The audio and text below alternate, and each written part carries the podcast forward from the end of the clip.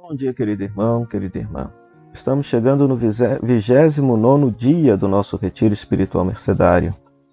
E hoje convido a você a rezar a carta a Filemon.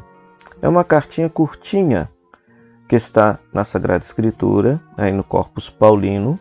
São apenas 14 versículos. Paulo escreve esta carta a Filemon, que tem um escravo Onésimo. Onésimo fugiu da casa do seu senhor, encontrou Paulo na prisão, Paulo catequizou Onésimo e o tornou cristão.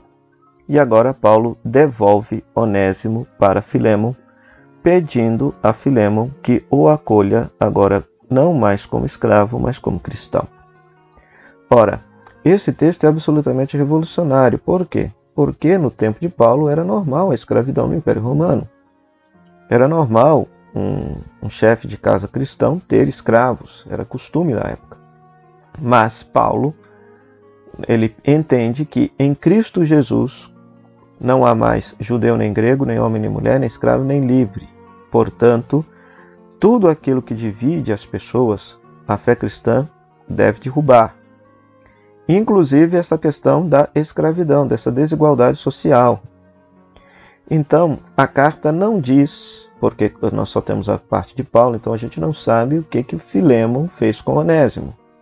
A gente pode supor, a gente pode imaginar, mas a gente não tem certeza. Mas de qualquer maneira, esta carta é absolutamente mercedária. Por quê? Porque ensina, porque ela nos ensina qual é o pensamento de Paulo acerca da escravidão. Ou seja, uma vez que um escravo se torna cristão e o seu senhor é cristão, não deve mais tratá-lo como escravo, porque ele, em Cristo Jesus, por causa do batismo, ele se tornou seu irmão, seu irmão em Cristo. Então é fantástica essa carta.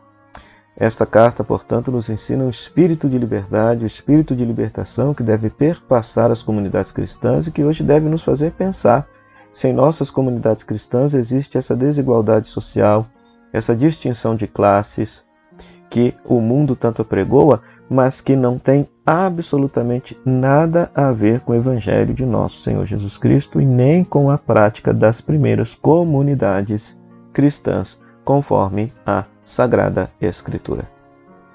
Então, que você possa rezar esse texto, possa meditar esse texto, esses 14 versículos, fazer a leitura orante da palavra de Deus e, e se deixar interpelar por esta palavra libertadora.